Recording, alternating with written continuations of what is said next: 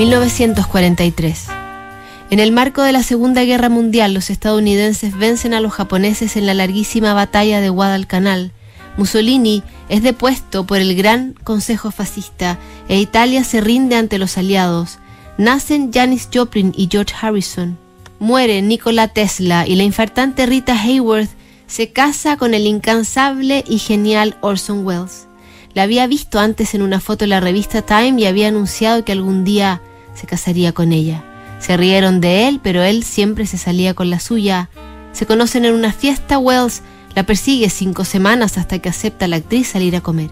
Rita se convirtió en modelo del espectáculo de magia El Magnífico Orson, y cada noche era partido en dos por una sierra frente a los ojos absortos del público, absortos por el truco y también por su belleza. El director de Ciudadano Kane estaba también deslumbrado y en una carta le dice, Queridísima niña Ángel, supongo que la mayoría de nosotros estamos solos en este gran mundo, pero debemos enamorarnos tremendamente para descubrirlo. La cura es el descubrimiento de nuestra necesidad de compañía. Me refiero a compañía en el sentido muy especial que hemos llegado a comprender desde que nos conocimos tú y yo. Los placeres de la experiencia humana se vacían sin esa compañía. Ahora que lo he sabido, sin ella, el gozo es tan insoportable como el dolor. Eres mi vida, mi misma vida. Nunca imagines que tu esperanza se aproxima a lo que eres para mí. Hermoso y precioso bebé. Date prisa, el sol. Acorta los días hasta que nos encontremos. Te amo. Eso es todo. Tu chico, Orson. El 7 de septiembre de 1943 se casaron. El novio, nervioso como nunca, temblaba. Sostenga el dedo con la otra mano, señor Wells, sugirió el juez impaciente.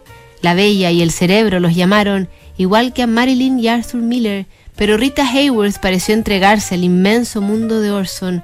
Tuvieron a Rebecca y fueron felices. Se separaron en 1948. Ella se casaría con el príncipe Ali Khan. El día anterior a la ceremonia apareció Wells proponiéndole una fuga cinematográfica que nunca se concretó.